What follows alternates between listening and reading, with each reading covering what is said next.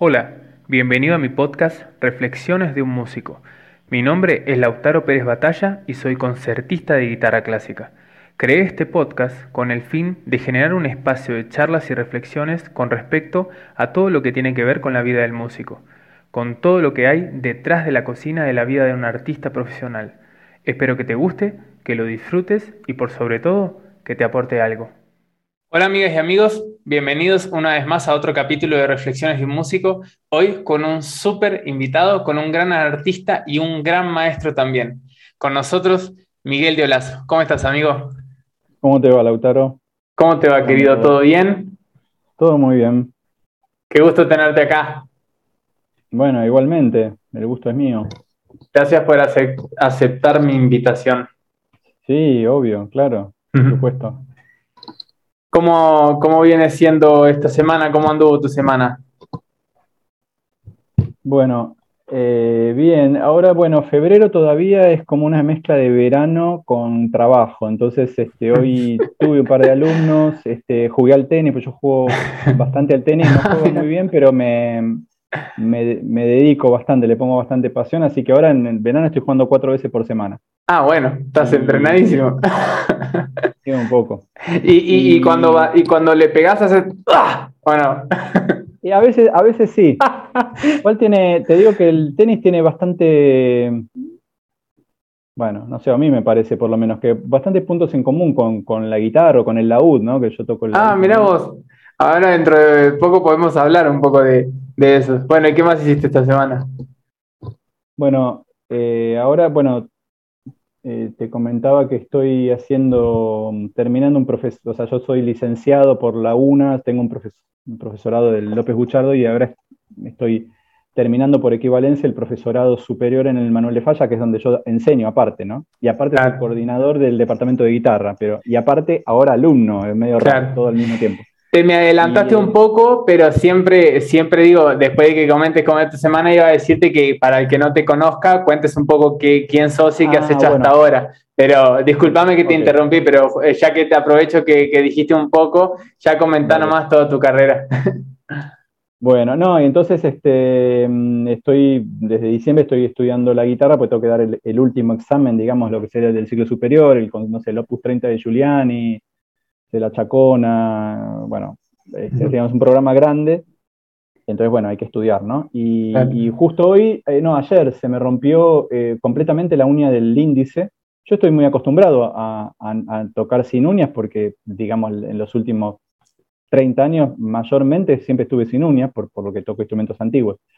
Eh, y es más cómodo tocarlos sin uñas porque son instrumentos en general de cuerdas dobles. Bueno, después podemos hablar de eso. Entonces, este, no sabía qué hacer, digo, porque me incomodaba el hecho de tener el, medio y el anular largo, va, largo con uña y el índice no. Entonces, bueno, empecé a hablar eh, un poco con gente, hablé con, justo con Camilo Verga, que es profesor colega del, del Falla, y, Camilo usa, se hace uñas postizas para, pero todos los días, o sea, permanente, digamos, ¿no? porque se le, se le gastan mucho las uñas. Yo de alguna manera también lo hago, pero poniéndome cinta scotch. Pero acá se me, se me rompió la uña, se me salió toda, digamos, o sea, prácticamente. Entonces, bueno, después de, no sé, creo que 30 años, me fui a comprar una pelotita de ping-pong y ahí con la tijera y la gotita y qué sé yo, y me, y, me quedó bastante bien. Estuve tocando después y mejor de lo que yo pensaba que me iba a quedar. Así que, ¿Y el sonido también? Cómo, sigue. El sonido sí, tuve que, un poco la mano, la mano derecha tuvo que equilibrar un poco porque el, índice quedó un poco power con, con la uña, entonces este, tuve que ahí, pero en cuanto a la calidad del sonido, bastante bien. ¿sí? Yo nunca probé lo de la, lo de la, la cinta Scotch, sí, pero la pelotita de ping-pong todavía nunca la probé. Pero hay muchos grandes guitarristas que, que usan pelotitas de ping-pong y les va bien, ¿eh? porque tienen discos grabados con pelotitas de ping-pong y suenan genial. Totalmente. Y sí, sí, a mí me contaba Camilo de, bueno, Russell no creo que él usa sus uñas, pero cuando se le, pero cuando tiene que usar, cuando se tiene que poner algo, pues se le rompió una uña, se hace con pelotita de ping-pong. Y así que, este, bueno, eso fue todo una, un momento hoy que estuve ahí, viste, con mucha concentración, viendo a ver cómo... El momento de pegar, viste, con la gotita, no sé, yo no tengo tanto entrenamiento y lo tenés que hacer medio rápido, viste, para... Claro, si no seguía seca, ¿no? Y ahora no sabía qué hacer, porque, viste, iba, eh, recién iba a lavar los platos y dije, no, mejor por ahí no mojo este dedo, pero no creo que se me. Porque la botita con agua caliente no sale ni a palos. O sea, no sé, para que se despegue tenés que tirarle. Pero, pero por las dudas, viste, traté de tener el índice. Claro. La, baba con la esponja, viste, agarrada así.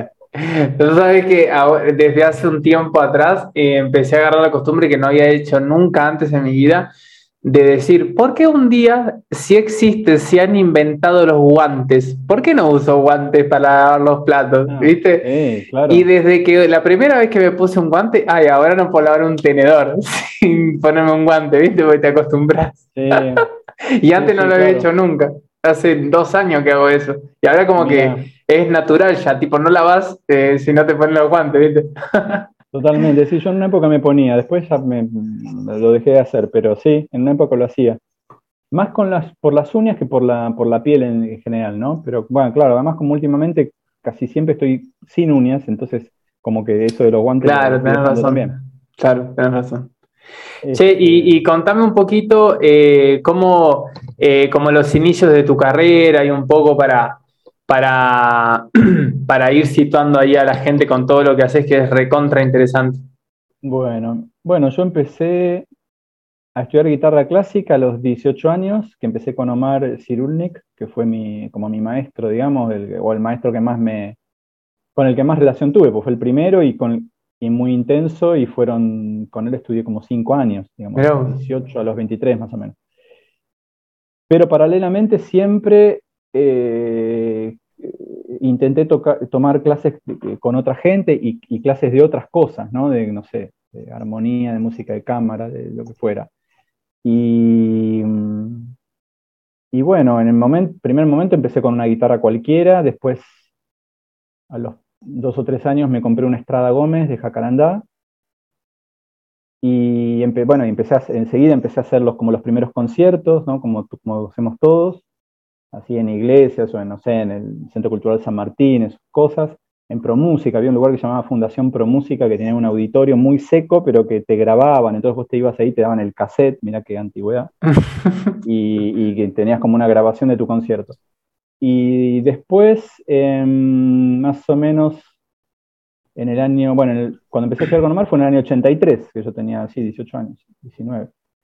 Y en el 87 me hice mi primera experiencia de, presentarme en un concurso, que era dentro de un curso que daba Carle Varo, eh, que eran en el Centro Cultural de San Martín. Se hacía un, era seminario de los que daba él, eh, que iba mucha gente, y, después, y eso tenía como un concurso interno. Y entonces al segundo o tercer año que fui dije, bueno, me, anoto en el concurso, yo, a ver qué pasa. No era, no era demasiadas las obras que se pedían, y bueno, y toqué y tuve la suerte de que me dieron el primer premio y ahí al toque había otro concurso, me presenté que era de promociones musicales y también.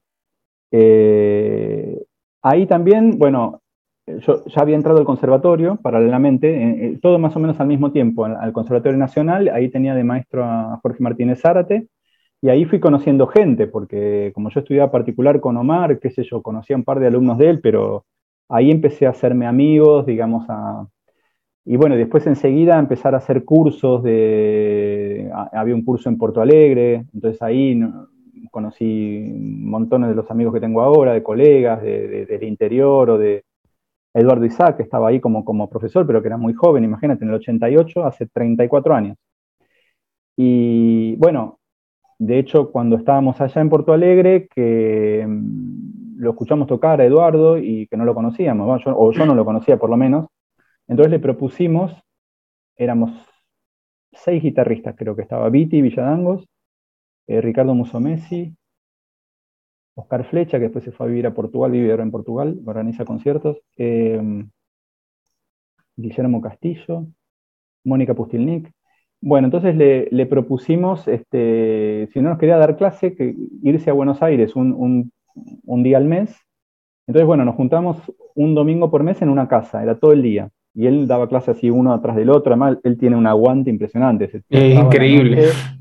llegaba, como no sé, sin dormir o con dormir, y estaba así pilas, almorzábamos con él tomando vino, como, como, como siempre, y seguía, y, y terminaba y se tomaba el ómnibus y se volvía para nada. Después él, por suerte, se pudo, claro, se fue corriendo la bolis y él fue armando como otros, otros grupos y en un momento tenía dos o tres, entonces venía todo el fin de semana. Bueno, Y después, bueno, otros cursos que se hicieron con así de, más lo que tienen esos que se hacían en el interior del país, en este caso en Porto Alegre, que vos estás conviviendo con gente 10 o 15 días. Entonces, realmente te conoces mucho a la gente, o sea, te, te haces amigo, ¿no? Se, se, arma como una cosa linda. Y después en Las Leñas hubo dos años seguidos eh, que lo dio Miguel Ángel Girolé, con quien también yo estudié. Eh, después en Los Cocos, que estaba Marisabel Ciber con Eduardo Isaac. Mm. Eh, donde me fui a, a, Montevideo, a un curso de Pierri. Eh, Bariloche, el camping musical Bariloche, también con Miguel Ángel. Después Hopkinson Smith y uno de la UD, bueno, ahí también lo conocí. Eso sería como ahí me estoy yendo muy para adelante. Y bueno, entonces ahí ya, bueno, estaba completamente metido en, eh, digamos, en, lo, que, en los, los que éramos los, los, chicos jóvenes que estábamos como ahí egresando del conservatorio, digamos, este, que éramos como, digamos, como si fuéramos una generación menos de, eh, de bueno, de Omar, de Eduardo Egues, de Dolores Costollas, eh, Pablo Márquez, que en realidad era más de nuestra edad, pero que como tocaba también ellos, y entonces ellos tomaban clases con Eduardo Fernández en esa época, o más o menos por esa época. Ellos hacían algo como ustedes hacían como claro. con, con Eduardo, que, que, Exacto. Que Fernández, que le habían propuesto inclusive que Fernández vaya a Buenos Aires, así. Exacto, entonces nosotros hicimos como, lo hicimos como a nuestra manera con Eduardo y después también empezamos a tomar clases con una clavecinista eh, que se llama María Esther Cora, que después se fue a vivir a Canadá, que vive en, Canadá actualmente, en Montreal. Eh, entonces tomábamos clases como de, de, de estilo, digamos, de, y eso también fue muy estimulante. Y ahí íbamos de, como de, a dos, o sea, tomábamos una clase por semana compartida. Entonces yo iba con Viti Villadangos y bueno, era, era genial. Primero, por, además por escucharlo a Viti todas las semanas y además por, por Marister y por, no sé, leíamos, ella nos leía los libros de Harnoncourt, que en ese momento solamente estaban en francés y nos lo traducía. Yo me acuerdo que me copié un montón de, de cassettes que ella tenía, ella, ella había estudiado en Bélgica. Bueno, a Hopkinson Smith yo lo, lo, lo, conocí o empecé a escuchar por cassettes que ella tenía y su, el, ah, mira. que era su marido de entonces, que era guitarrista, José Rinday, Pepe Rinday. Así que bueno, era todo, viste, no, no había internet, no había nada, pero nos las ingeniamos para, para eso, para estar eh, de un modo menos virtual este, que ahora, pero muy en, viste, escuchando discos. Este, Súper estimulante todo, ¿no? Cuánto sí, estímulo. Sí, sí, sí, sí. Y bueno, después que pasó toda esa etapa, eh, a mí siempre me, me, tiraba mucho la música barroca, que yo me gustaba tocar mucho Bach en la guitarra, y... pero nunca se me había ocurrido eh, tocar un laúd. Me acuerdo que Viti Villadangos, él tenía un laúd renacentista, alguna vez me lo había prestado y yo intenté un poco, tampoco sabía muy bien cómo, pero bueno, se lo devolví. Y en un momento dado, Eduardo Ewe se había ido a estudiar a, Basilea con Hopkinson Smith. Entonces, yo ya había tomado algunas clases con él, entonces en algún viaje que él vino para acá, este, él, estaba, seguía tocando la guitarra, pero había empezado a tocar el laúd, o no, la guitarra barroca.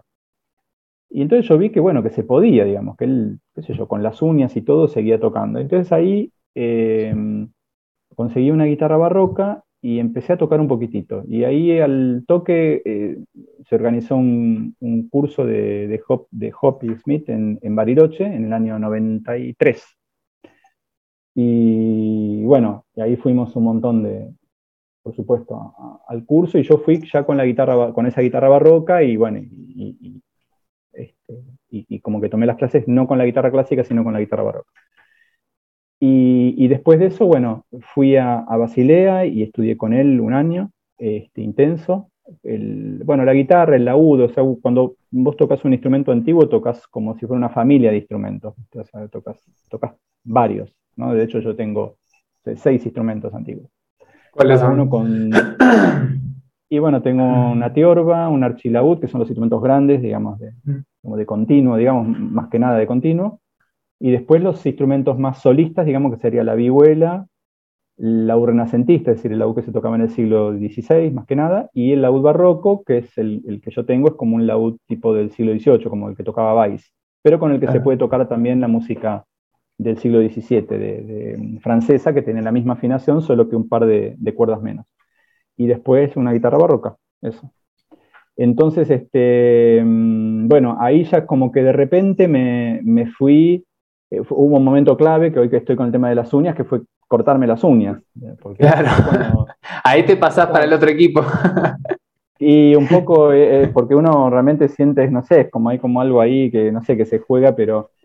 Y bueno, y entonces, este, no, cuando empecé, no me acuerdo, me empecé, cuando empecé ese año, yo fui a dar el examen y empecé que lo di con uñas todavía, uñas cortas, pero toqué con la guitarra barroca, y, tenía uñas, me parece. Sí, sí, sí, porque yo daba conciertos tocando con, la guitarra clásica todavía y la barroca.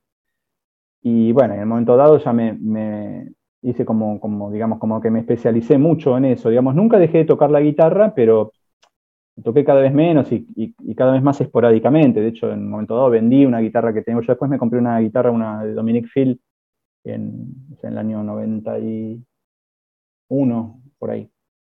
Eh, que en ese momento no era tan conocido, eh, que fue también por Eduardo Ewes, que, él justo se había comprado una, eh, y bueno, era como un luthier joven, digamos, que estaba haciendo lindas guitarras, y bueno, entonces en un momento dado dije, bueno, pues tengo una, esta guitarra que no estoy tocando poco y, a mí me vendría bien tener un laúd, un archilaúd en ese momento, entonces bueno, vendí esa guitarra para comprarme el, un archilaúd.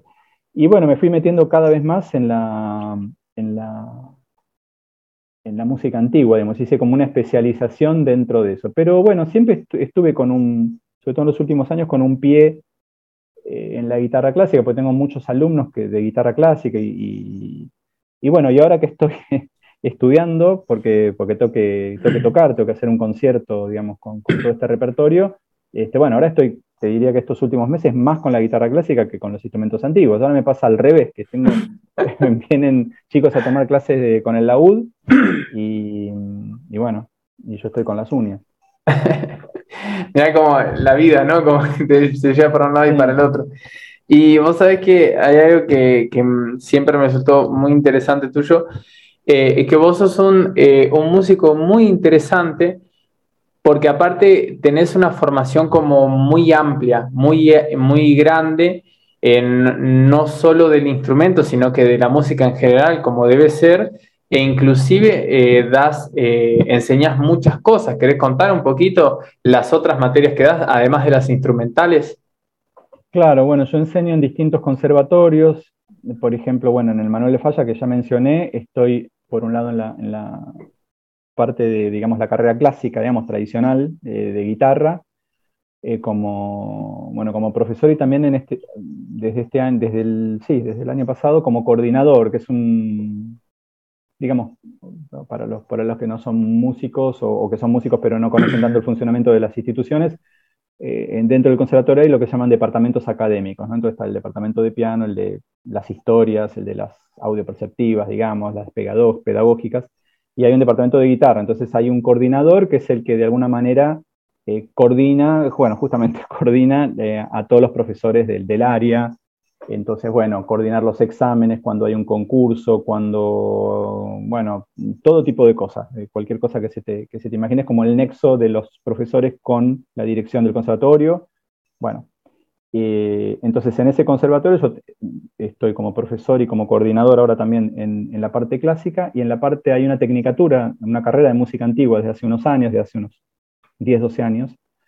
Y ahí soy profesor de la UD de una materia que se llama Notación Musical y Tratados de Época, una materia muy amplia, eh, bueno, este, que compleja también y muy, muy, muy difícil porque es muy, porque la notación musical es, sobre todo en la música medieval, es, muy compleja, pero bueno, pero bueno, los, chicos así de ese modo tienen como una, como una un primer contacto con este este, bueno, no un primer contacto, pero un complemento y aprenden cosas que por ahí en las materias, en las otras materias no ven, por ejemplo, la tablatura, que es algo que un laudista conoce perfectamente y puede leer perfectamente, o algunos tipos de tablatura, bueno, por ahí un cantante no, pero al cantante por ahí le puede, le puede servir entender cómo, cómo, se, cómo funciona la tablatura, porque hay un montón de repertorio en el siglo XVI y XVII también, para canto y, la, canto y guitarra barroca, canto y laúd. Entonces, este, bueno, hay montones de cosas muy interesantes que se pueden ver ahí. Y después hay una tercera materia que es barroco americano, que de alguna manera es la música que se hacía, digamos, en, en América en la época del barroco, digamos. Eso en el Manuel de Falla. Y después estoy en el Esnaola, que doy Historia de la Música 1, que sería, bueno, desde los orígenes, digamos, de donde uno quiere empezar, hasta 1700, eh, más o menos, fin del siglo XVII. O sea, no se llega a ver Bach, eso ya entra en Historia 2, pero bueno, se ve bastante barroco, todo el Renacimiento, toda la Edad Media, bueno, canto gregoriano. Y después ahí también doy en el Esnaola un taller que es para, de música renacentista y medieval, que es para, para los alumnos de, las carreras, de las otras carreras, de cualquier carrera, digamos, ¿no? De piano, saxo, eh, canto, este, educación musical. Entonces es, como un taller optativo y donde, bueno, les, les, les, doy como, eh, tiene como un, es más bien práctico, yo lo doy de un modo más práctico, ¿no? Y a partir de la práctica vamos viendo qué cuestiones teóricas van apareciendo, pero es como si fuera una especie de introducción para ellos a, ese mundo que, salvo los guitarristas, que por ahí tocamos alguna pieza del Renacimiento, no mucho tampoco, bueno, pensar para un pianista o para un cantante es como algo que no, no lo ven en, toda la carrera, ¿no? Del repertorio. Entonces, bueno, con lo, con lo que hay tratamos de armar música, digamos, como una especie de música de cámara, pero orientada al, Renacimiento sobre todo y un poco de medievo también. Claro. Me interesa un poquito eh, eso que dijiste, que tratás de, ir muy a la práctica con esa última materia. ¿Cómo, cómo lo llevas a, la práctica? Em, no, que, toquen o que canten, a veces, este, digamos, este, qué sé yo, puedo llevar, por ejemplo, no sé, una, este, una pavana de, qué sé yo, de piedra tenían que sea cuatro voces, entonces, bueno, vemos que eso por ahí tenés a veces, no sé, dos guitarristas, ¿viste cómo es eso? Tres guitarristas y un contrabajo, no sé, o, tres, o una soprano, una flauta, y entonces, bueno, con lo que haya, tratar ya ah, de empezar a hacer música y ir viendo qué hay en la partitura, mostrarles un poco un facsímil, leemos algo. No siempre es necesario que toquemos, a veces podemos estar hablando o escuchando, Claro, eh, qué, interesante. Tiene algo de notación, pero todo de un modo introductorio, ¿no? Es un taller, entonces, este, como algo bastante libre que yo lo voy como, como moldeando en cada cursada de, acuerdo a, cómo vienen los chicos, qué intereses tienen, qué tocan, qué conocen. Qué interesante que me resulta esa materia y cómo la llevas a cabo. Qué, qué interesante. Qué bueno. Y volviendo para atrás un poco, contame un poco las, eh, cambiando un poquito, eh, y después volvemos, contame las, eh, los puntos en común que ves entre el tenis y la música antigua. Ah, bueno, primero es que la, digamos,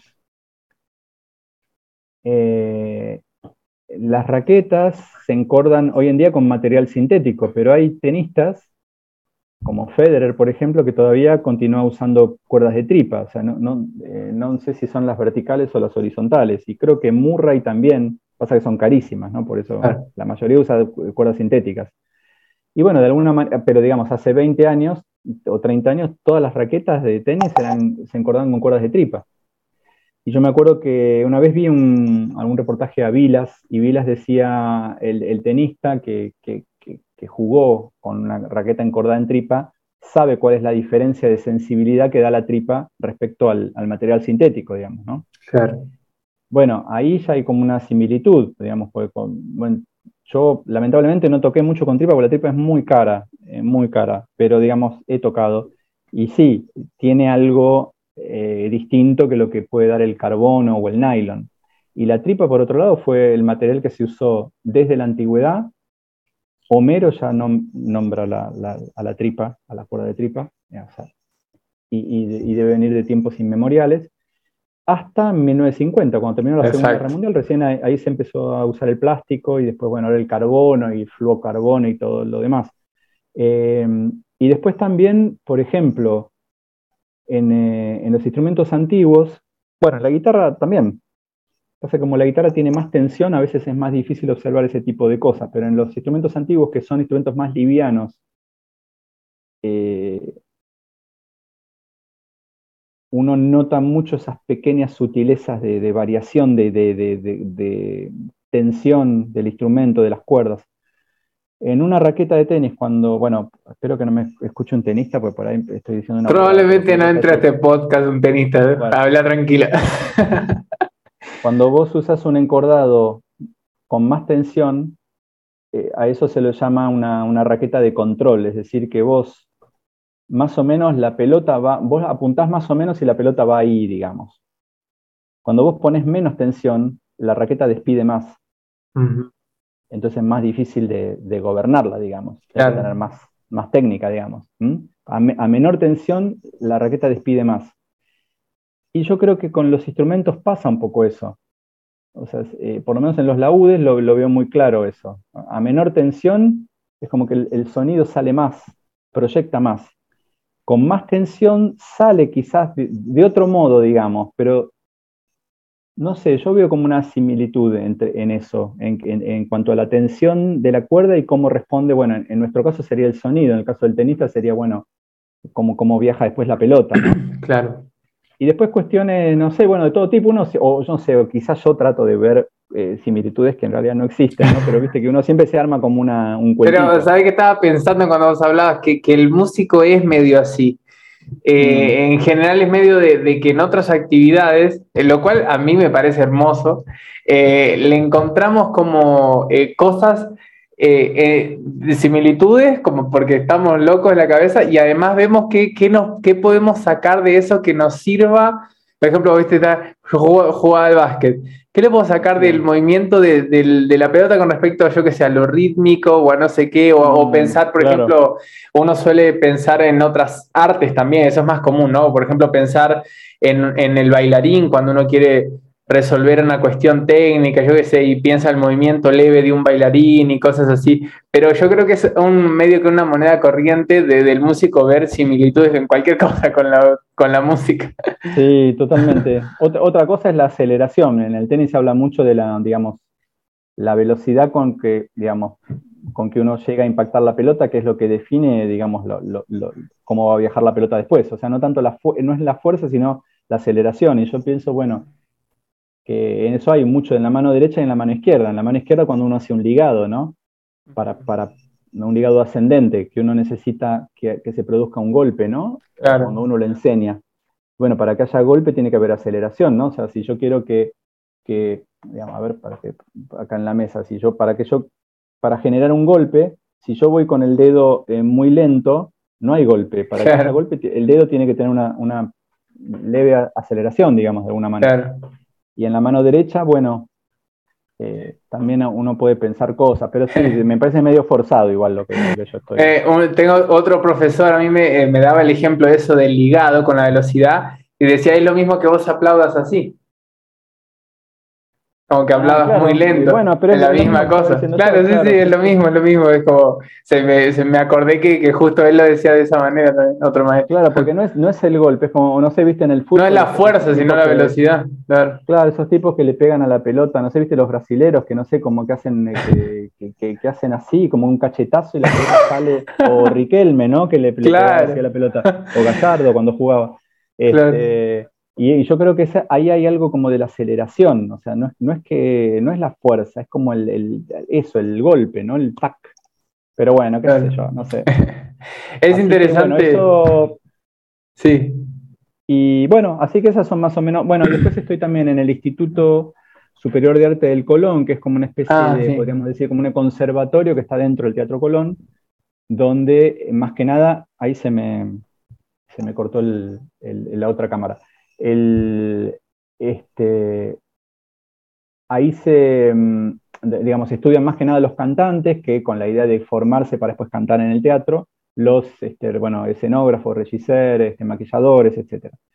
Y ahora, desde hace un par de años, hay una especialización en ópera barroca, y entonces ahí estoy como profesor y bueno, son todas materias ahí sí, bien como, como, bueno, un poco como las del Falla, ¿no? Como muy orientadas, en este caso a la música barroca específicamente, no, no solamente a la música antigua, sino a la música eh, barroca, eh, sí, barroca eh, por el momento, las, porque se hacen producciones y hasta ahora han sido de música francesa, pero, pero bueno, y se hacen convenios con otras instituciones, con Centro de Música Antigua de Versalles, entonces viene, fueron chicos a, tomar clases allá, viene un músico allá y por ahí dirige, y nosotros por ahí preparamos un poco a, la, orquesta, bueno, es como que se hacen así como intercambios de alguna manera.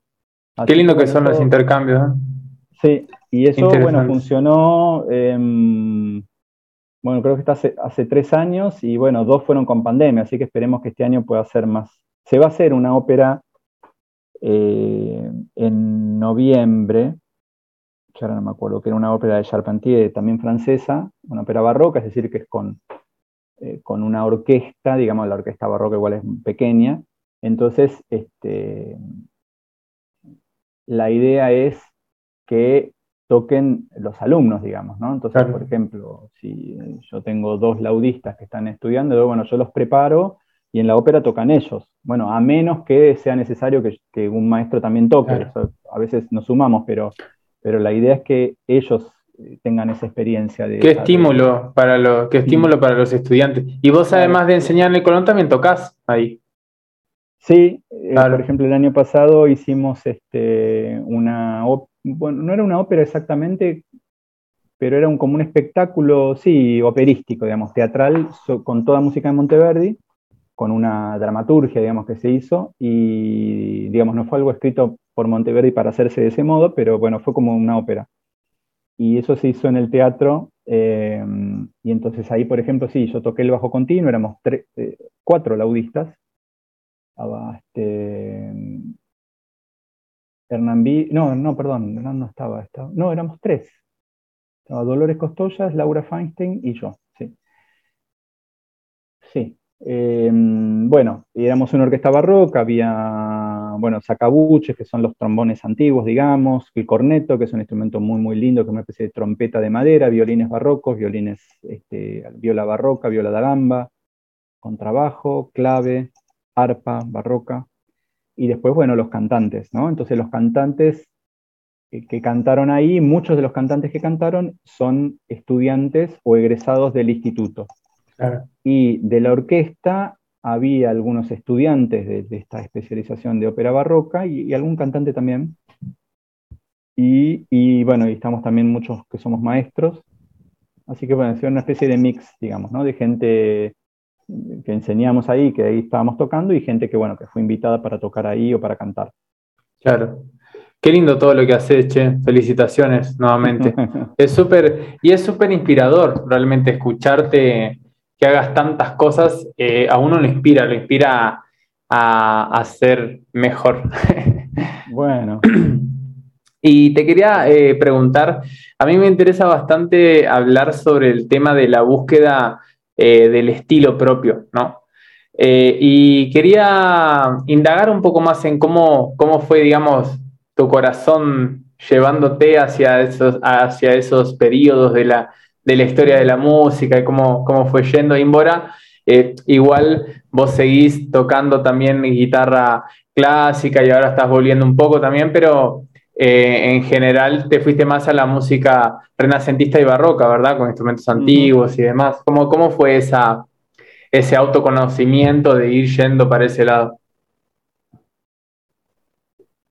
Yo creo que en mi caso ocurrió que, mm, bueno, este curso que dio Hopkinson Smith en Bariloche fue bastante motivador. El hecho de que Eduardo Ewes y Dolores Costollas estuvieran estudiando allá era como que vos decís, ah, bueno, pero entonces, o sea, voy, o sea, es como que digo, copio lo que están haciendo ellos, digamos, como que no sé si se me hubiera ocurrido eh, de no haber existido ese curso, no, sé, la verdad que no lo sé, ¿no? la vida es un poco así, ¿no? Estoy medio contrafáctico, ¿no? Que, es contrafáctico, claro, justo decir. Eh, pero, pero me interesa, pero desde siempre me sentía muy cómodo tocando Bach, digamos, como para resumirlo en un, no sé, como que me, me gustaba especialmente. Pero bueno, por ahí hubiera seguido tocando la guitarra clásica y tocando Bach en la guitarra clásica, no, no lo sé. Eh, pero además, y además tenía muchos discos de laudistas, de grupos de música antigua tocando con instrumentos originales y yo veía que ahí había una sonoridad que no era la que, la que yo estaba acostumbrado a escuchar en otros lugares, digamos, ¿no? Hoy por ahí es más, hoy por ahí es más raro lo contrario, entrar a YouTube y buscar una, no sé, un concierto de Vivaldi donde se toque con instrumentos modernos. O sea, hoy la, norma es como, ¿no?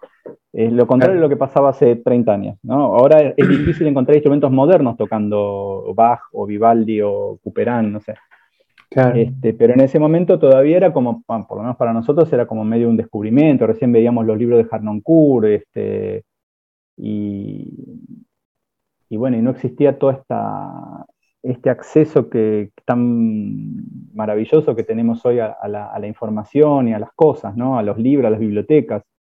No sé, yo recuerdo de haber comprado un microfilm que me lo mandaban de, la, de Europa, que yo ni sabía lo que tenía, lo compraba para ver qué era, y por, y por ahí me pasó de comprar que no tenía nada interesante, y después cómo ver ese microfilm, entonces me conseguí un lector de microfilm, que era como un lector de diapositivas, digamos, pero era todo muy, este, ah,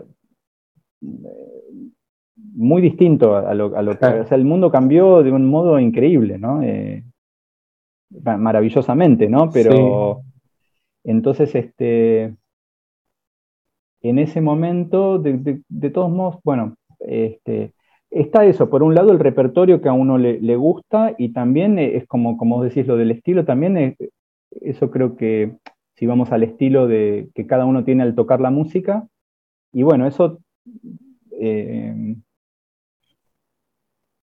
en cuanto a la interpretación, digamos, más allá de la música barroca, de cualquier cosa, que eh, yo creo que aún en el día de hoy, yo creo que yo sigo copiando cosas que me gustan, o sea, que escucho de, no sé, pero cada vez menos quizás, quizás eh, cuando era más chico era como que copiaba más, no sé, pero seguramente tenía mi estilo, aunque yo no me daba cuenta por ahí, ¿no? Ahora por ahí me doy más cuenta.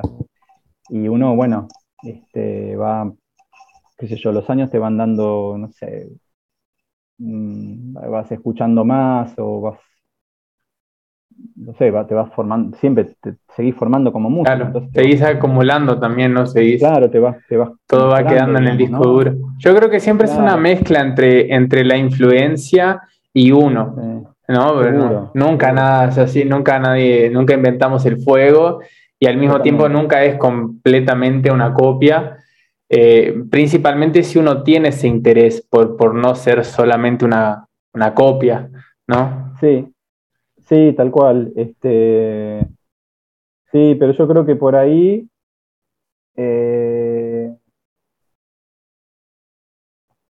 sí, en, no, seguro, ahora quizás que me, veo eh, como con lo que era a los 20 años, me doy cuenta que sí, que tenía ya un sonido como mi sonido, que por supuesto después ese sonido se puede trabajar y mejorar y qué sé yo, pero es como nuestra voz, digamos, ¿no? Como que un cantante tiene una voz de tener, nació con esa voz. Después, bueno, estudia, la, tiene que timbrar, la tiene que, tiene que estudiar mucho y el aire y la postura y qué sé yo. Y bueno, para nosotros nuestra voz es el, sonido que nosotros tenemos, que tienen, no sé, nuestros dedos, nuestra manera de, en este caso, de, hacer contacto con las cuerdas. Y después todo eso lo vamos trabajando, ¿no? Porque ponemos el oído y queremos que nos suene.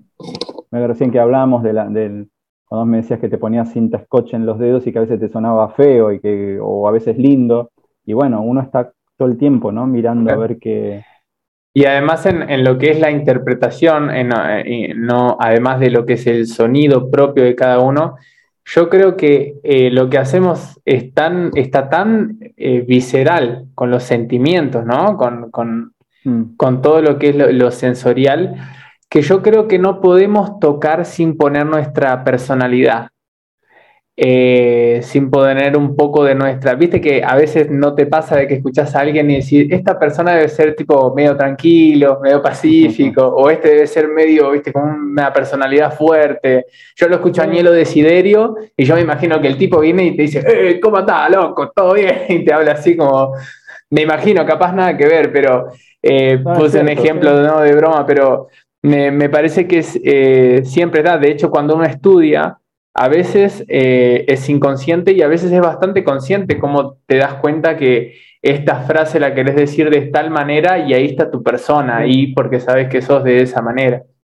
Totalmente, y yo creo que somos como, como actores, digamos, ¿no? Como que te, cada obra es como, como un libreto distinto, que tenemos como un papel que, que, tenemos que contar como un cuento, una historia distinta, ¿no? Y, pero igual seguimos siendo, somos nosotros que con, con, no sé, con esa, no sé, con esa sonata de Giuliani o con lo que fuera, a través de esa sonata de Giuliani nosotros estamos diciendo algo. Claro. Que no, no, por ahí ni sabemos qué es, pero no importa, nos estamos expresando, ¿no? Y estamos transmitiendo algo. No es claro. la música de Giuliani, ¿no? Algo así. Es como que uno es co-compositor, digamos, es como esa mezcla entre el compositor y voz eh, que, sale esa, esa interpretación, como, digamos. Como un actor que hace Shakespeare, cada actor lo hace a su manera, y, pero sigue siendo Shakespeare. Le exacto, le pones tu impronta. Y vos sabés que eh, te quiero hacer una confesión con respecto a, la, música barroca. Porque viste que vos estabas diciendo ahora que siempre te fue muy natural eh, tocar Bach y yo casi te hago un chiste, casi te digo te odio en el momento, pero como de chiste, ah. porque a mí me pasa una cosa con la música barroca y con Bach. Te quiero decir dos cosas. Primero, Bach es, es el compositor y me imagino que no debo ser el único que le pasa eso, que además de tener un enorme amor y un enorme respeto, le tengo hasta una especie de miedo, de un, de un como que bajes imposible, una cosa así, ¿viste? Me pasa eso y lo noto y ahora estoy eh, estudiando una, una, suite de Bach y estoy trabajando, además de todo lo que hay que trabajar y todo lo que hay que intentar más o mm. menos saber para más o menos tocar Bach, trabajando psicológicamente para decirme, che, puedes tocar Bach, como que se puede, una cosa así. Y, entonces quería que me hables un poco al respecto sobre eso y, quería decirte que eh, hay siempre como una gran polémica con respecto a cómo se toca la música barroca, siempre está en esa, eh, como esa, esa batalla, y vos sos el único tipo que sabiendo mucho y eh, indudablemente siendo muy eh, teniendo muy en cuenta la importancia de, la estilística, ¿no? del estilo, y por eso has estudiado y estudias tanto para saber el estilo, cómo se toca con el estilo, eh, sos el único que, o uno de los únicos que, me ha pasado toda esa idea de, bueno, busquemos la estilística barroca con amor, digamos, como con, tranquilidad y con amor y, no con esa cuestión de esto está mal y si lo haces así son imbécil, una cosa así, ¿sabes? Y, en vos siempre noté como, tranquilo, intenten, toquen, medio como lo que haces con esa materia, viste, de bueno, vamos a tocar y vamos viendo, pero hagan y, siempre lo has pasado en, las veces que, tanto cuando, cuando tuve esas clases contigo, cuando tuve en el curso que hiciste en Uruguay, siempre pasaste eso de toquemos música barroca pues, como busquemos eh, la, complejidad de tocar baja, la complejidad de tocar música barroca, de tocar música renacentista con, amor y con tranquilidad, ¿sabes? Esa es mi confesión. Bueno, a ver, pará, tiraste varios temas.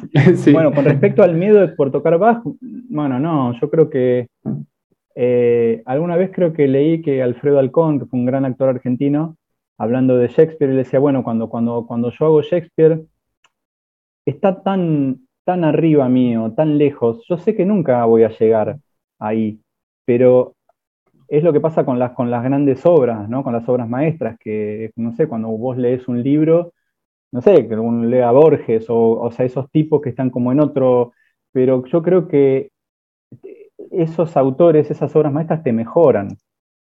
Eh, entonces, el, seguramente eh, Bach es tan increíble que, viste que uno toca y vas descubriendo otra cosa y otra cosa y otra cosa. Y bueno, y eso seguramente es como algo medio infinito, ¿no? Más parece que todo se fuera reflejando al infinito de alguna manera, todo lo que él va, viste que escribe dos notas y ya parece que fueran ocho. Eh, pero entonces yo creo por un lado eso, que me parece que las obras maestras son, es lo, lo que uno tiene que abordar. O sea, Después está el, hecho de que uno la pueda tocar o no en la inmediatez, pero me parece que son, la, por lo menos a mí me pasó cuando yo era, este, cuando era chico, bueno, y ahora también, pero digamos, de, estudiar obras, pues tenía ganas de tocarlas y no las podía tocar en ese momento, pero el hecho de intentar eh, aproximarme por ahí me hizo crecer muchísimo, sobre todo con obras tan, ¿no? con cualquier obra de Bach o no sé, este, no sé, con, ese tipo de, música, ¿no? Que parece que está como en otro plano. Em, después, con respecto al estilo, eh, Hopkinson Smith a veces hace un chiste que dice, en, la, la gente que vivía en la época no sabía nada de estilo. diría que nosotros somos como especialistas de estilo, porque no, ¿qué es el estilo? Y, además yo creo que la gente, eh, digamos, si hoy en día que tenés Spotify, YouTube y todo lo que quieras, y vos por ejemplo, digamos, pones, no sé, Preludio 1 de Villalobos y tenés, no sé, 800 versiones. Y a pesar de que todo está tan comunicado y tan globalizado y qué sé yo, eh, hay diferencias ¿no? entre una versión, entre otra. Imagínate en, eh, en, el 1600, en 1700, donde por ahí vos vivías en un pueblo y el, y el otro laudista vivía a 40 kilómetros y no lo veías en toda tu vida. Bueno, Bach fue a estar dos semanas en Lübeck o tres semanas, no me acuerdo, para verlo a, conocerlo a Bustejude. Pero todo lo que él aprendió ahí fue en, esa, en esos días que estuvo ahí. Después no, no tenía el grabador, viste, para el celular, para grabar la, no sé, a Bustejude a ver cómo tocaba, no podía mandarle un mail, después era, era no, no, no tuiteaba sus digitaciones. No, pero quiere decir que, mm, imagínate en esa época, todo, tocar, incluso técnicamente, cuando dice, no, la mano se pone así o así. Yo creo que habría mucha más eh, diversidad. De eso hablaba muchas veces con un amigo mío, Ariel Abramovich, que es un laudista, vihuelista argentino, que ahora vive en Madrid. Eh, de esto, de que muy probablemente en la época tocaran todos de un modo muy distinto. De hecho, eh, hasta de eso hay testimonios, ¿no? Por ejemplo, Quantz, que era un flautista de la corte de Dresden, y Carl Philipp Emanuel Bach, que el, hijo, el genial hijo de Bach, eh, tenían mucha, mucha pica entre ellos. Entonces, en, los libros escriben y dicen, no como dice alguien que el, el por de bois o el trino hay que hacerlo así, hay que hacerlo no, hay que hacerlo de esta manera. Y tienen visiones completamente contrapuestas en, en cómo hacer, no sé, por ejemplo, la realización de un adorno y viven en vivían en, el mismo año en la misma ciudad. Entonces, imagínate el, que estaba un poco más lejos o en otro país. Eh, pero claro, uno a veces, nosotros creo que necesitamos muchas veces, nos gusta como a veces tener como, como la receta, que nos digan, bueno, esto, el tempo de esta sonata es 82, el, ¿no? Como, como que, que nos digan, bueno, decime cómo es. bueno, y por ahí no hay una manera, porque la manera, qué sé yo. ¿Y cómo es tu, postura, digamos? Sé que me estás diciendo más o menos cómo es, pero, mm. eh, digamos, eh, no que te voy a decir de qué lado estás, sino que, eh, bien lo, cómo abordás vos, qué, qué, pensás de, o cuando alguien, o si querés dar, por ejemplo, una charla sobre la interpretación barroca, ¿cuál sería tu, tu, visión al respecto, tu abordaje en la interpretación. Es muy, difícil decir en pocas palabras y habría que ver como un, como un ejemplo que esté sonando y ver, pero, claro. por ejemplo, algo que uno podría tomar como un dato es que Leopold Mozart, el, padre de, Mozart, escribió un método de violín. De violín. En ese método, él, por ejemplo, él dice algo que es, no me acuerdo si lo voy a decir bien, pero que cada sonido incluso el sonido más agresivo, tiene como un pequeño instante de delicadeza en el ataque, digamos, ¿no? Al comenzar. Se desarrolla, es decir, crece como un regulador que se abre y termina como el sonido de una campana, digamos, ¿no? Como lo que empieza suave, se abre y, baja. Bueno, ahí ya hay bastante para, para reflexionar sobre eso, es decir, Evidentemente nosotros en la guitarra eso no lo podemos hacer con un sonido, ¿no? Como puede hacer un violinista o un, flautista, pero sí lo podemos hacer con una serie de sonidos o con dos sonidos ya. Entonces, evidentemente con un sonido muy corto hay menos tiempo para hacerlo, con un sonido más largo es más fácil. Pero bueno, a veces en los, tratados hay como pequeñas este, pistas, digamos, de que, que, nos pueden ir este, como dando una idea, tal vez. Sí, pero me parece que es muy difícil. Bueno, sí, la cuestión de las, no puede decir también de las jerarquías. Bueno, Harnoncourt tiene un libro que, bueno, que ya es un clásico, ¿no? Que debe tener, no sé, como 40 años, que tiene dos libros, ¿no? De, en las que él reflexiona sobre todas estas cosas.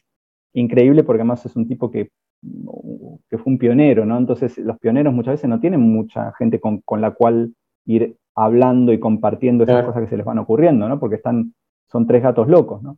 Hoy todo lo que dice Harnoncourt en esos libros, por ahí decimos, sí, bueno, sí, claro, pero había que pensarlo Claro. Antes. Él, habló sobre la el diferente enfoque de, la armonía con respecto a la armonía funcional, ¿no? ¿O me estoy equivocando? Em, de cómo encaraban un, un, acorde que después el clasicismo lo encaran de otra manera. ¿O me estoy equivocando de tratadista? Tal vez estoy pifiando. No, puede ser que haya, eso, eso no lo recuerdo, pero sí, por ejemplo, eh, bueno, lo que ya sabemos y sabemos mucho los laudistas, que es la cuestión de las jerarquías. Por ejemplo, en el laúd renacentista, eh, la mano derecha, cuando, cuando tenemos una escala, este, la manera este, estándar de tocar, digamos, en el 1500 es alternando el pulgar y el índice, es decir, el pulgar, la mano se ponía paralela a las cuerdas prácticamente, el pulgar toca hacia abajo, el índice hacia arriba. Entonces, si yo tengo cuatro notas más o menos breves, la primera es hacia abajo con el pulgar, la segunda arriba con el índice. Es decir, hay una que tiene más peso que la otra. Naturalmente. O sea, si yo no hago nada, pasa eso. Eso es una herencia del toque con plectro. Digamos, hasta, hasta mediados del 1400 el laúd se tocaba con un plectro, con una púa. Entonces, igual que un arco, cuando la púa va hacia abajo, toca más fuerte que cuando va hacia arriba. Por lo tanto, ahí también tenemos otra jerarquía más. Entonces, cosas para pensar. Es decir, nosotros cuando estudiamos la guitarra, por ejemplo, ¿cuánto pasamos horas, días, meses, años haciendo ejercicios de mano derecha, no sé, con los libros de Carlevar o con lo que fueran, para igualar el anular con el medio y con el índice, a ver que no suene parejo y no, a ver no sé qué.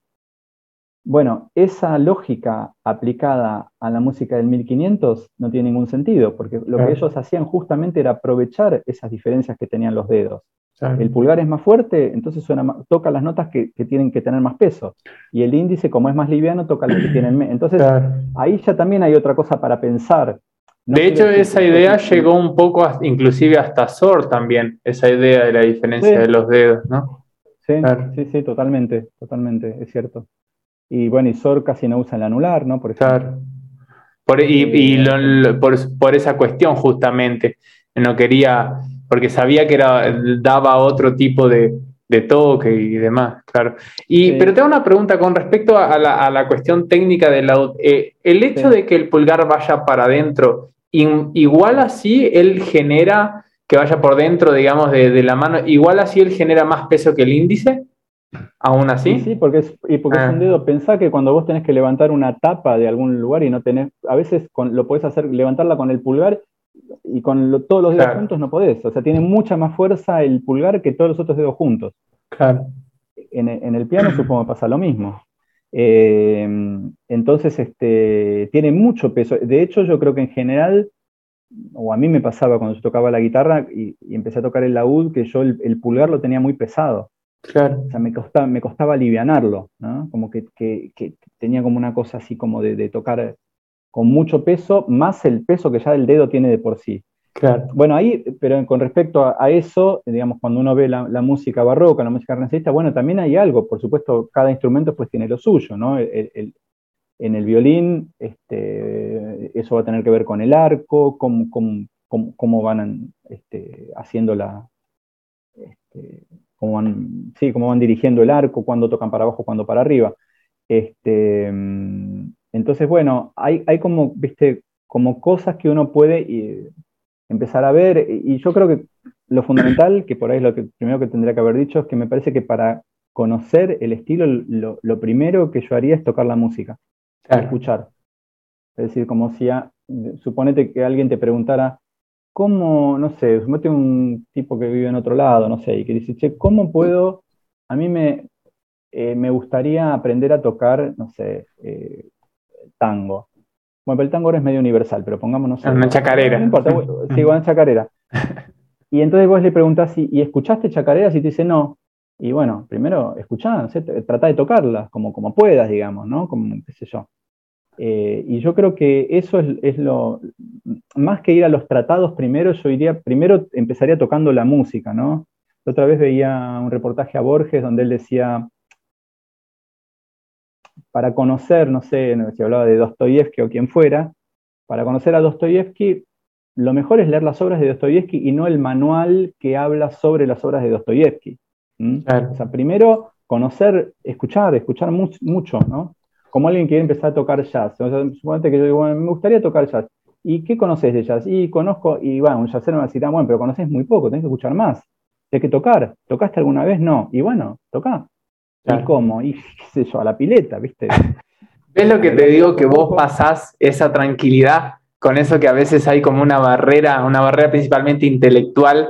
Vos estás volviendo a hacer lo mismo que te dije que siempre me transmitiste y es genial. Ah. Ojalá mucha gente te escuche. pero no digo, no, ojo que no, quiero que se interprete como de tocar de cualquier manera. Digo, no, no, para nada. algo que, para que tiene que ver con el hecho de, no sé, de, bueno, y como dijiste, de tirarse a la peleta y animarse a empezar, como empezar de, digamos, sería como, eh, yo justo te iba a preguntar, ¿qué, consejo me das a mí y a otros que le pueden pasar lo mismo? Y me imagino que un primer consejo que dirías es tirarte a la pileta y empezar, ¿no? no, bueno, quizás yo dije primero tocar, también se pueden hacer las dos cosas al mismo tiempo, uno puede escuchar mucha música, escuchar, yo digo, en general, me parece que las cuando la música está tocada con instrumentos de época, que eso no quiere decir que, a mí me encanta la, música barroca tocada en la guitarra, en el piano, pero, pero los instrumentos para los cuales fue escrita esa música suenan de otra manera. Por supuesto que hay grabaciones con, instrumentos originales que son, que son malas, digamos, pero eh, creo que tienen eh, muchas veces como otra hay un sonido que se arma de otra manera y uno puede entender las cosas de otro modo. Pero bueno, también pueden ser grabaciones, no importa tocada con qué. Y al mismo tiempo también es tomar clases, con, estudiar, eh, tratar de tocar lo que a uno le, guste y, tomar clase con alguien que uno sienta que lo puede guiar de alguna manera, ¿no? Claro. Este, y bueno, además después hay, hay todo eso porque digamos, cuando uno, no sé, si una persona, supongamos que es una persona que es especialista, no sé, en Tárrega, y bueno, pero todo lo que está alrededor de Tárrega, el tipo también lo va a conocer. Entonces, si vos eh, aprendés un poco el estilo del barroco, y bueno, después tenés que tocar Soro, Giuliani, y hay cosas que, se mantienen ahí, digamos, ¿no? Que, siguen, ¿no? Que, vienen de ahí, que es más que uno las la, la ah, esto viene, es como si fuera... Claro. Hay un, algo común, ¿no? Eh, no, que no son comportamientos estancos, ¿no? Eh, sino que todo, y vas a encontrar, no sé, una apoyatura o lo que fuera en música, no sé, de Piazzolla o de Moreno Torroba. Este, pero, pero bueno, no sé. Es difícil eh, hablar así como un poco en, digamos, este, en general, ¿no? Claro, sí, sí pero creo que hay esos libros de Harnon Cura me parece que son muy interesantes. Yo cada tanto los releo. Ah, sí. Eh, muy interesantes de leer, sí. ¿Hay traducciones? Sí, sí, sí, en castellano están los dos. Yo los tengo acá. Ah, buen dato. Eh, a ver dónde está. Acá están. Eh, Este es el más conocido que el diálogo musical, que creo que se llamaba en francés el discurso musical o en alemán, no sé, que el original debe ser en alemán. Bueno, el diálogo musical es de Paidós y este que se llama... Uy, estoy sin... espérate. La música como discurso sonoro, ¿eh? que es como si fuera una continuación del otro, es de una editorial, ¿esta cómo se llama? Acantilado. Y después hay otro libro de Harnoncourt, que en realidad no es un libro que él haya escrito, sino que son desgrabaciones de entrevistas en la radio o a veces escritas que salieron en revistas, que se llama, bueno, el título que le pusieron es La música es más que las palabras. Esto tiene que ver con, es una, palabra, una frase de Schumann, que es como la contracara de lo que Monteverdi decía. Monteverdi decía, la música es sierva de la palabra, es decir, lo más importante es el texto. La música tiene que estar al servicio de eso. Y la de Schumann es la música es más que las palabras, ¿no? Es como, como, el, como, como que cierra la, idea de Monte, que abre Monteverdi. Entonces acá sobre todo son, eh, este es muy interesante también. Y es muy interesante y muy estimulante, un tipo como, que vivía la vida de un modo muy, muy, sé, al mango. Y es, es, más que nada sobre la música romántica. Mira vos. Desde, Beethoven para hasta Wagner, digamos, más que nada. Hay siempre referencias a otras cosas, pero, pero bueno, esos libros a mí me parece que son, son accesibles porque este, se, leen así, además si uno no entiende algo, ¿viste? Lo, lo, salteas, después por ahí dentro de un par de años lo, vas, a, entender. Así que me parece que son, pueden ser un buen punto de partida. Buenísimo consejo ese, ¿eh? Siguen siendo libros buenos.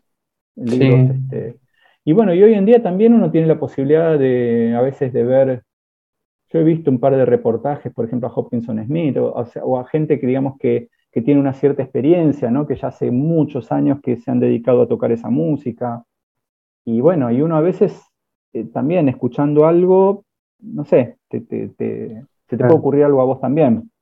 Claro. Este, mm, sí, yo creo que igual, como, como vos decías antes, me parece que todos tenemos una manera de, de ser, digamos, que eso cuando uno toca eh, se, ve de alguna manera, ¿no? Después lo, trabajamos, lo refinamos. Y independientemente de que uno toque música antigua o toque música contemporánea, uno tiene una manera de tocar, ¿no? Y después está lo otro que es como el estilo, digamos, es decir, bueno, ¿cómo, cómo hago esto, cómo hago lo otro? Claro. Es súper estimulante, vos sabés que eh, es, es, es, hermoso y cuando, cuando uno ve y empieza a charlar o cuando me pongo a pensar en todo lo que hay de, para investigar eh, con respecto a, formarte como músico y, y encima algo que disfruto mucho de, pensar constantemente es lo, variable que es y cómo uno puede agarrar pequeñas cosas de distintos mundos, inclusive de mm. distintas eh, artes y de, distintas, eh, de distintos campos también para, la formación general. De hecho, inclusive la filosofía está muy ligada también con, con, mm. la música y, y, y, etcétera. Y todo eso, vos sabés que eh, puede llegar a ser desesperante a veces porque uno eh, puede tener ansiedad de saberlo todo, pero a mí me pasa en general que es estimulante, es como, bueno, divertido, hay, mucho por hacer todavía, no te podés aburrir, una cosa así, no sé si te pasa algo parecido. Sí, totalmente. este, sí, la, música obviamente eh, te toma mucho de otras, de otras artes, de otras ciencias. De hecho, bueno, en la época de Bach está muy, muy emparentada con, la retórica, ¿no? Y Bach tiene amigos que eran profesores de retórica. Bueno, Eduardo Fernández tiene eh, cosas escritas respecto a eso muy interesantes para leer, ¿no? Sobre la obra de Bach y la retórica. Y de ver el, digamos, el, la música como un discurso. Esto está tomado, digamos, lo, que buscaban en el barroco los músicos era lo que ellos decían era mover a los oyentes. ¿Qué significa mover? Y bueno, que lo que a uno le pasa cuando escucha algo que le gusta, y vos decís, uy, esto, bueno, eso es mover, te tocó, digamos, ¿no?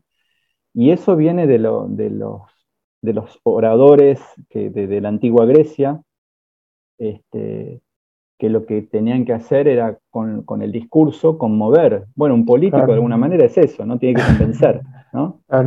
Este, no importa tanto lo que, lo que diga, sino que, llegue.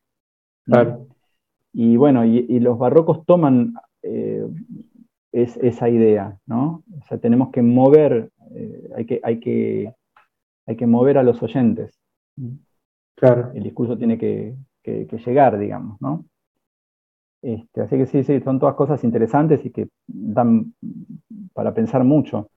Y cuando vos también decías hoy que cuando uno va a tocar, por ejemplo, Soro, Giuliani, compositores posteriores, y ves que hay cosas del pasado que siguen estando ahí, yo pienso que también, además de que, de que claro, que todo tiene un hilo conductor, eh, yo pienso que la música, eh, la música imita, para mí, eh, no sé qué, qué, te parece esta idea, pero para mí la música imita la naturaleza.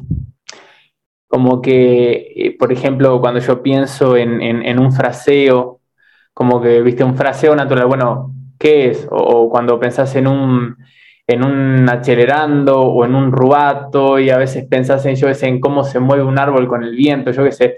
Pero para mí está muy ligada la música con, con, la naturaleza de la, de, la, de la vida humana. Entonces, yo creo que por eso también uno siente también que siempre hay como como retazos de lo anterior o inclusive también puede ser una razón por la cual uno encuentra eh, parentescos con, hasta con jugar al tenis, con la música, porque como tiene que ver para mí con esa cuestión de, la imitación de la naturaleza. No sé, es una idea que yo vengo teniendo un poco estos últimos tiempos. No, puede ser, y uno se, a veces, viste que nosotros necesitamos eh, como fabricarnos imágenes que nos ayudan a, porque queremos, no sé, que un acorde se una con otro, o que no se una con otro, o que se una, pero que se, que se separe, digamos, al mismo tiempo. Y a veces uno piensa por ahí en, un movimiento, en algo que va por el aire, o en, algo que uno, no sé, cuando, uno tira algo al aire, ¿no? Que es algo que en, algún momento queda como suspendido, después baja. Hay, hay, imágenes que,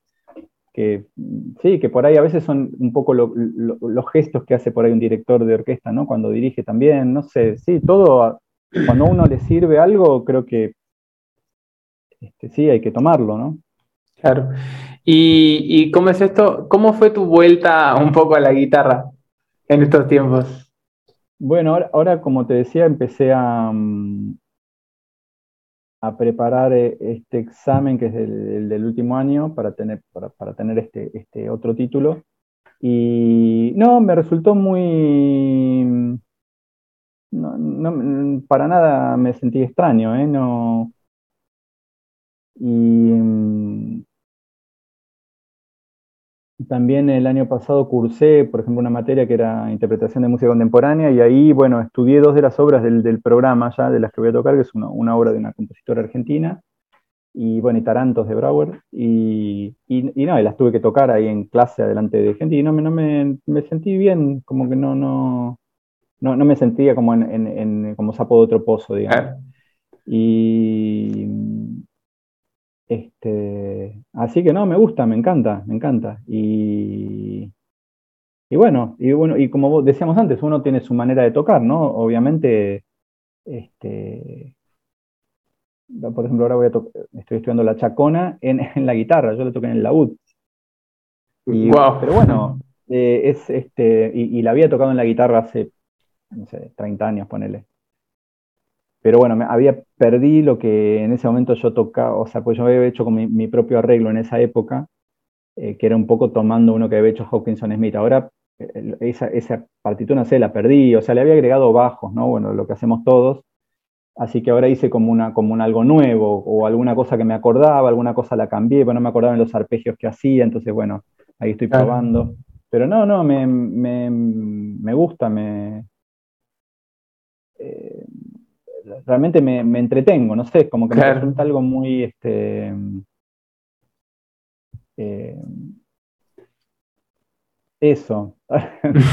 me acordé de algo, de un chiste que me, mandaron por WhatsApp a, fin de año, de que no sé si a vos te llegó, que era un, es como un tipo como del, un paisano, digamos, de, que podría ser, no sé, ponerle Entre Ríos, que dice, bueno, que los, los guitarristas son, son vagos, no hacen nada, están todo el día tocando la guitarra y se, ¿no? se, se, rascan las pelotas, dice que el tipo como diciendo, si yo voy a trabajar y voy a poner un alambrado y el, no, y el que toca la guitarra está ahí como, no, hace nada, son vagos. Y, me acuerdo de Hopkinson Smith en un reportaje que, que, vi, una entrevista que le hacían, decía que, que si un, este, un economista o un estudiante de economía de una universidad americana o europea entrara a una clase de él y viera que están, que es un poco lo mismo en otra, de otra manera, ¿no? Que lo que conté antes, este, que están 30, 40 minutos para ver cómo pasan de un acorde a otro o cómo una nota llega hasta la otra y, a ver si mejor que yo, tipo diría que están perdiendo el tiempo, que, que, cuál es la ganancia de, ¿no? ¿Qué están produciendo, ¿no? Este, bueno, igual se puede, se puede aplicar a otras este, profesiones también, pero. sí. Pero creo que, bueno, yo me pierdo un poco en eso. E incluso a veces tengo que parar y decir, bueno.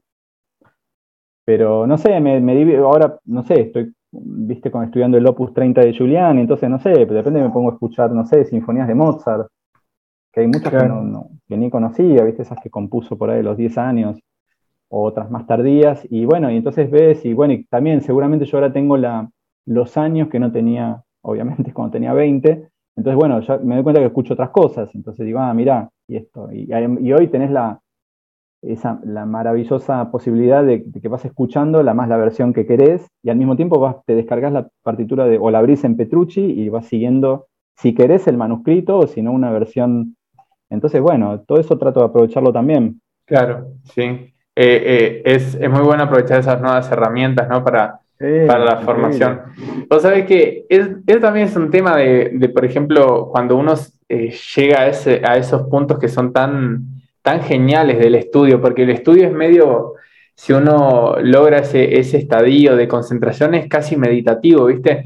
Entonces, pero a, veces está ese problema de que esa cosa hermosa de te quedas 40 minutos decidiendo qué hacer en un pasaje, pero después decís, bueno, si uno es o, aspira a ser eh, performer, después decís, bueno, está, pero en un mes tengo un concierto de una hora de música. ¿Cómo hago? si estoy una hora con un compás.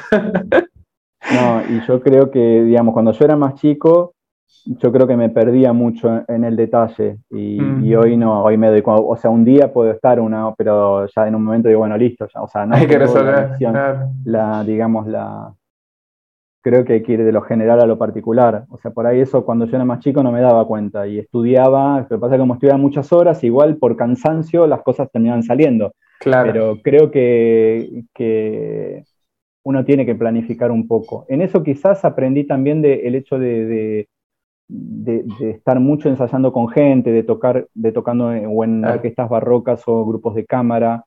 Porque ahí no son solo tus tiempos, no son solo tus tiempos. Aunque no fuera yo el director, pero ves cómo otro dirige un ensayo y cómo hay gente que es más eficiente y gente que no.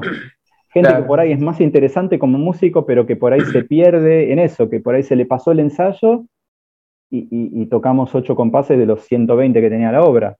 Y otro que por ahí, eh, si querés, es más aburrido, pero el tipo en, el tiempo que tenía trabajó todo y claro, ¿no? Entonces, vas, como vas observando también y vas, vas aprendiendo mucho de eso, y, cuando estudias solo, después es como lo mismo, ¿no? Claro, sabes que a mí. y lo mismo cuando das clases, ¿no? Porque no sé, yo cuando era más chico me parece que era como muy, como muy que los apabullaba a los alumnos, ¿viste? Porque uno dice, quiere decir todo, lo, todo en, una clase y por ahí, y, no, ¿viste? Hay veces que por ahí no tenés que decir nada o decir una cosa y todas las otras las, las irás diciendo, o por ahí algunas no se las decís nunca. O sea, tenés que, ¿viste? No sé, como de, salvo que sea una persona, obviamente, que tome una clase con vos y que no la vas a ver nunca, o no sé, que, ¿no? Ahí también es la diferencia, ¿no? el tipo que viene todas las semanas y el que viene una vez por mes o el que viene una vez y que no sabes si lo vuelves a ver. Entonces, obviamente no, vas a trabajar igual. Pero hay, muchas cosas que, creo que, que, se van, se pueden ir siempre mejorando, ¿no? Perfeccionando. Claro.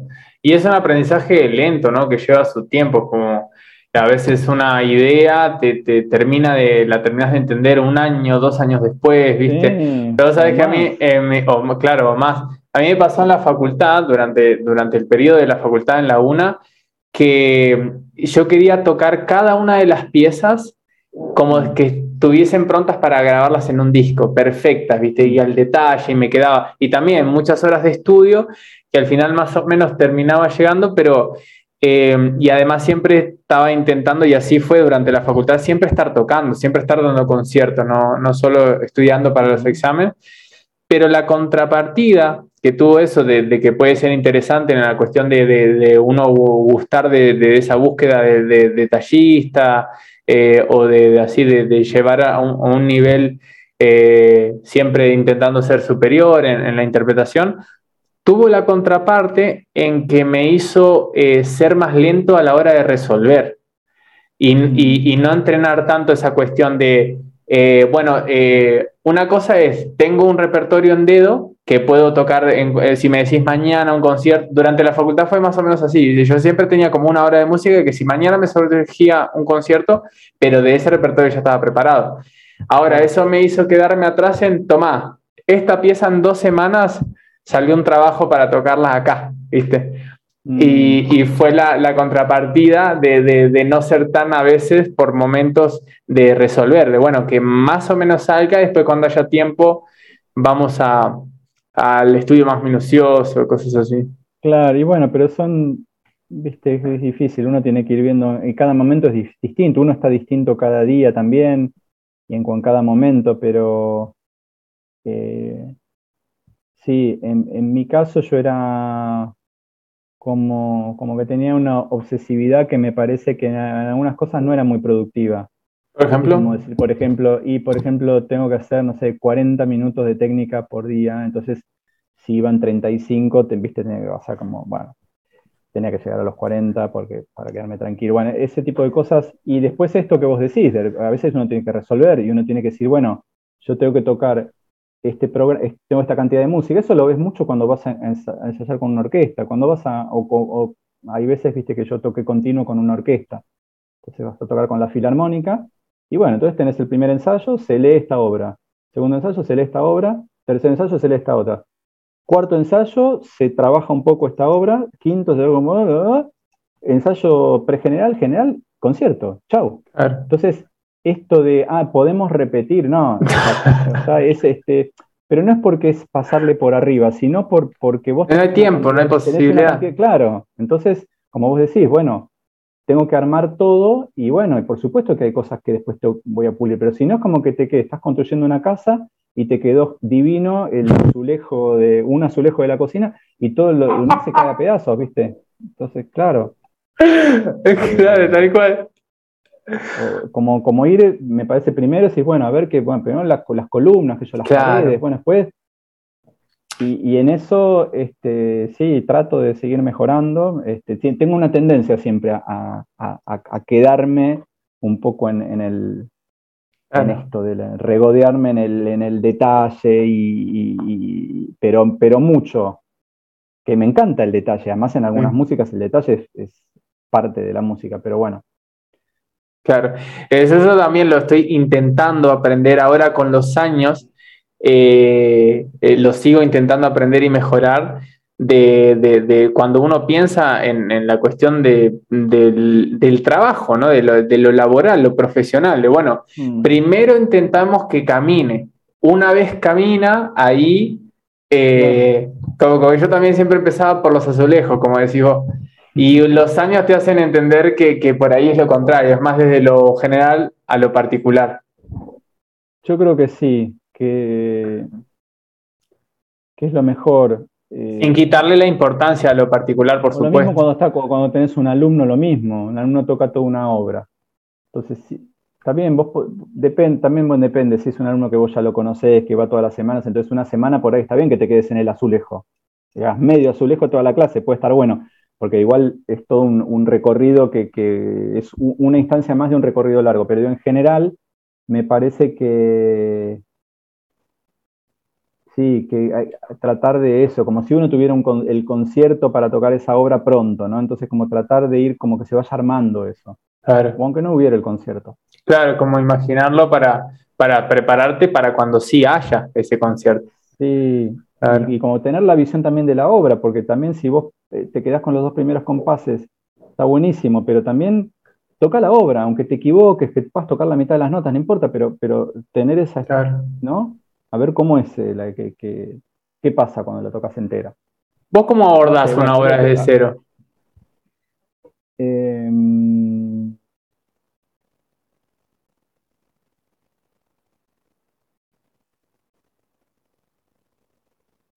y por ejemplo, ahora que te decía el concierto del Opus 30 de Giuliani, yo nunca lo había estudiado. Y le pasa, bueno, yo ya lo tenía en la oreja, entonces eso, es- eso ya es muy, muy importante. O sea, no a la perfección, pero lo, lo conocía. Claro.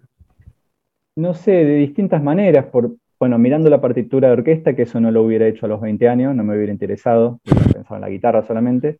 Entonces, eso sí, mirar mucho a ver cómo escribía Giuliani, bueno, este, que, que- que- cómo es la obra, más, más allá de las cuestiones instrumentales.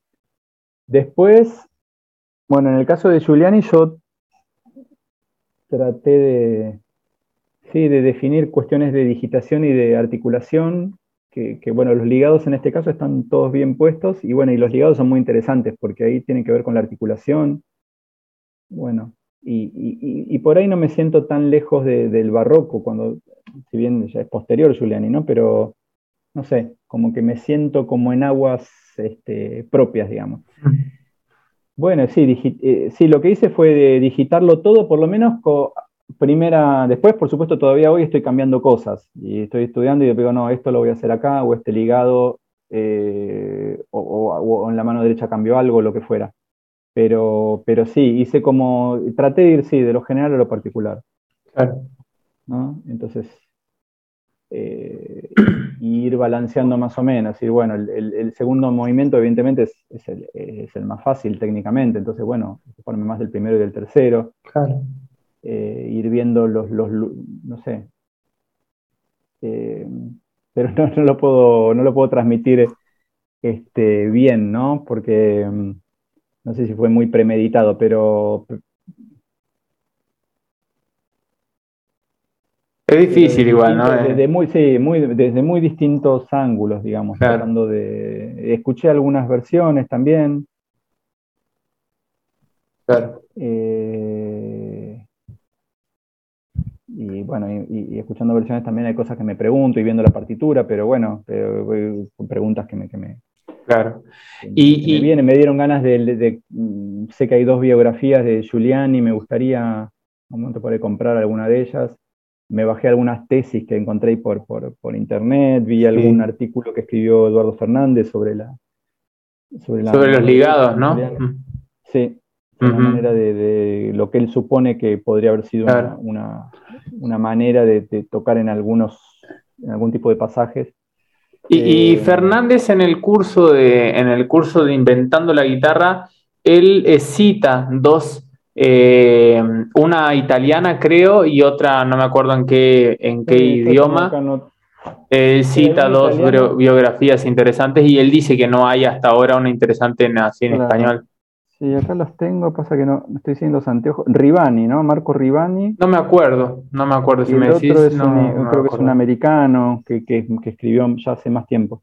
Claro. y después, este, por ejemplo, ahora lo que empecé a hacer es este, ir, como viste, uno puede tener toda la obra de Giuliani y, con edición facsimilar, digamos, o con las ediciones de, más o menos de la época.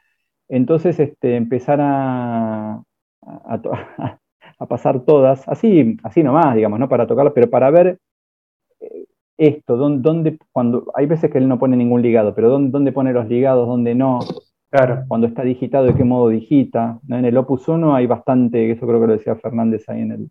Bastante info. cosas ahí, bastante tela para cortar en ese sentido. Y la alternancia pulgar-índice, muchísimo. Sí. tercera, sexta, todo pulgar-índice con dos dedos. Bueno, eso, el pulgar va a tocar más fuerte que el índice, sin duda. Claro. bueno, los bajos de la guitarra de Giuliani suenan, sonarían menos brillantes que lo que suena en una guitarra clásica actual. Bueno, son cosas para pensar. Entonces, qué sé yo. Porque, digamos, cuando uno toca, digamos, cuando Giuliani tocaba, eh, la sonoridad tiene ese balance, digamos. Entonces, bueno, ¿por qué no me parece mal que uno con la guitarra moderna trate de, de buscar algo de lo que, de esa sonoridad, ¿no? En este caso que los, que los bajos no suenen tan brillantes. Claro, interesante. las ah. cuerdas más, pero no sé, son, viste, todas cosas que uno va probando y viendo cómo...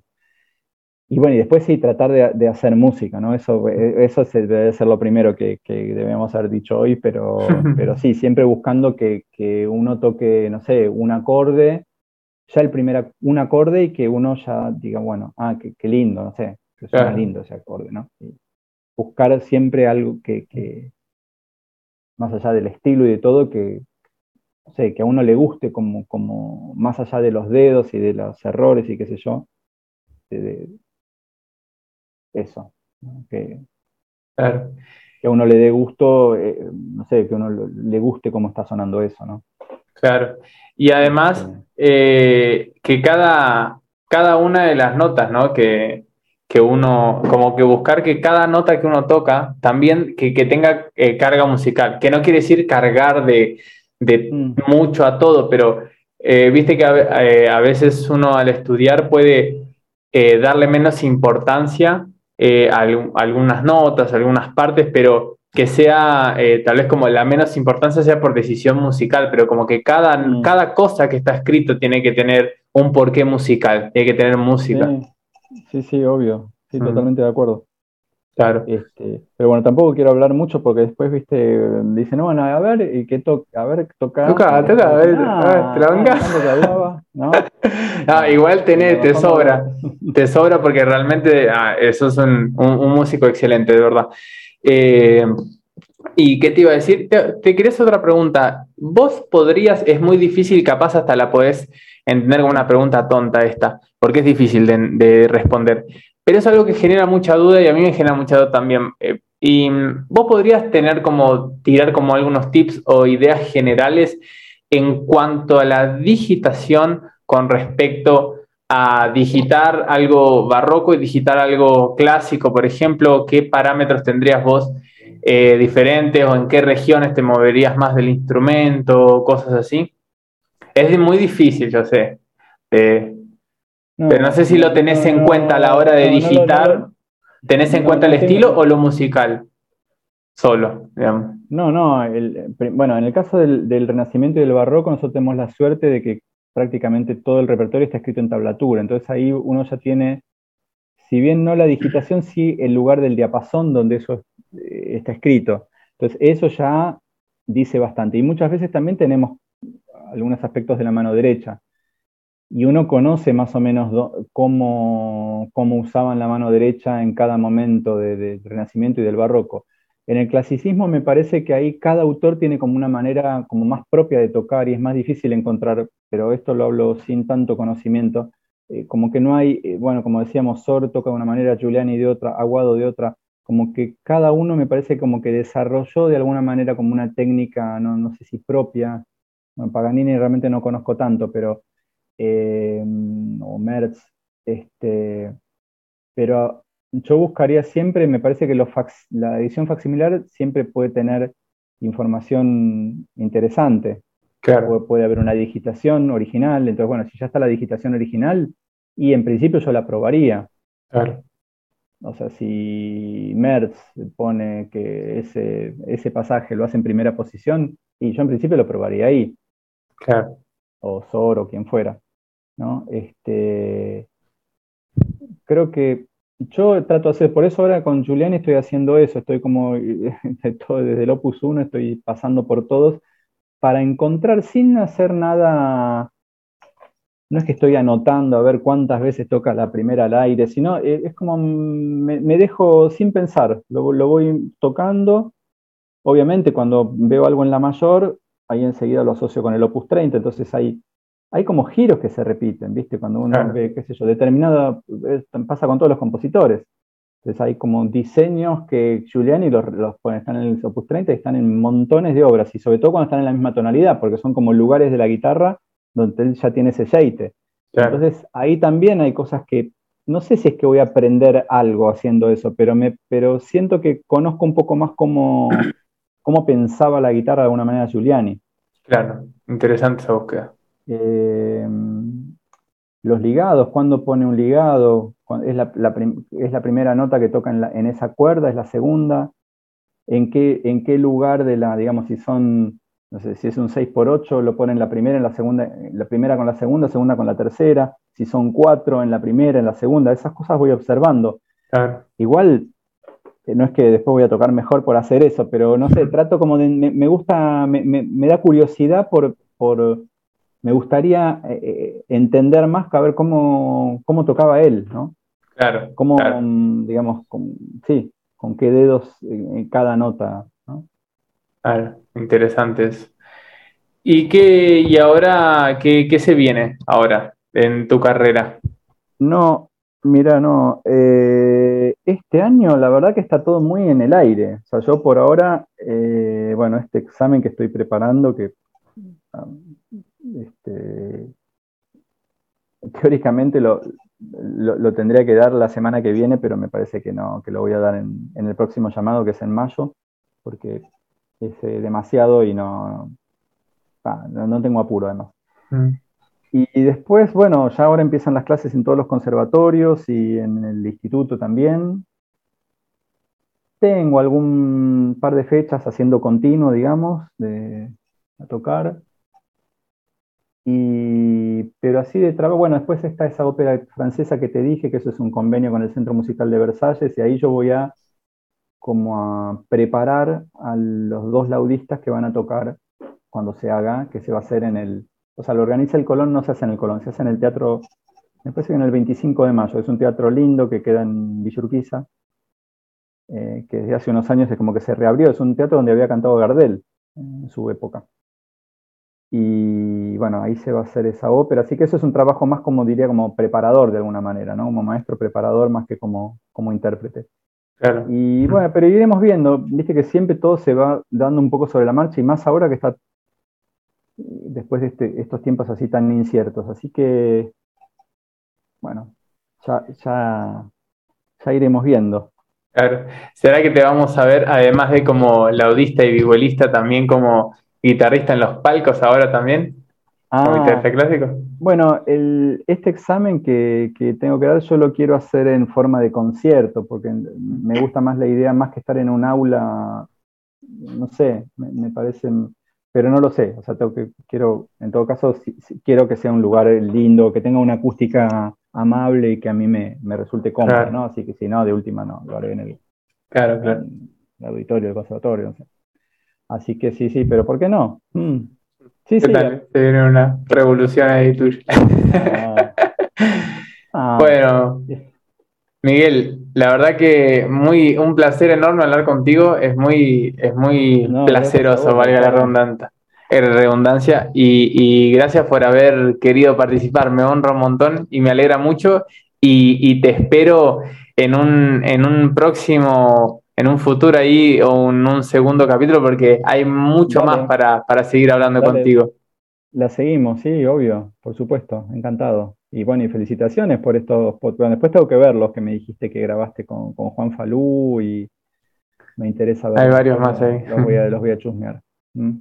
Pero un placer enorme, che. Bueno, gracias, Lautaro. Un gran abrazo. Otro para ti. Bueno, amigas y amigos, una vez más, otro podcast con un grandísimo invitado, Miguel de Olazo. Si estás en Spotify, te dejo el link para que vayas al video en YouTube y en la descripción del video vas a tener toda la información de él para que veas todo lo que hace, que realmente es un artista espectacular. Seguilo que no te vas a arrepentir. Y nos vemos en el próximo capítulo. Mi nombre es Lautaro Pérez Batalla y gracias por escucharnos. Por escucharnos.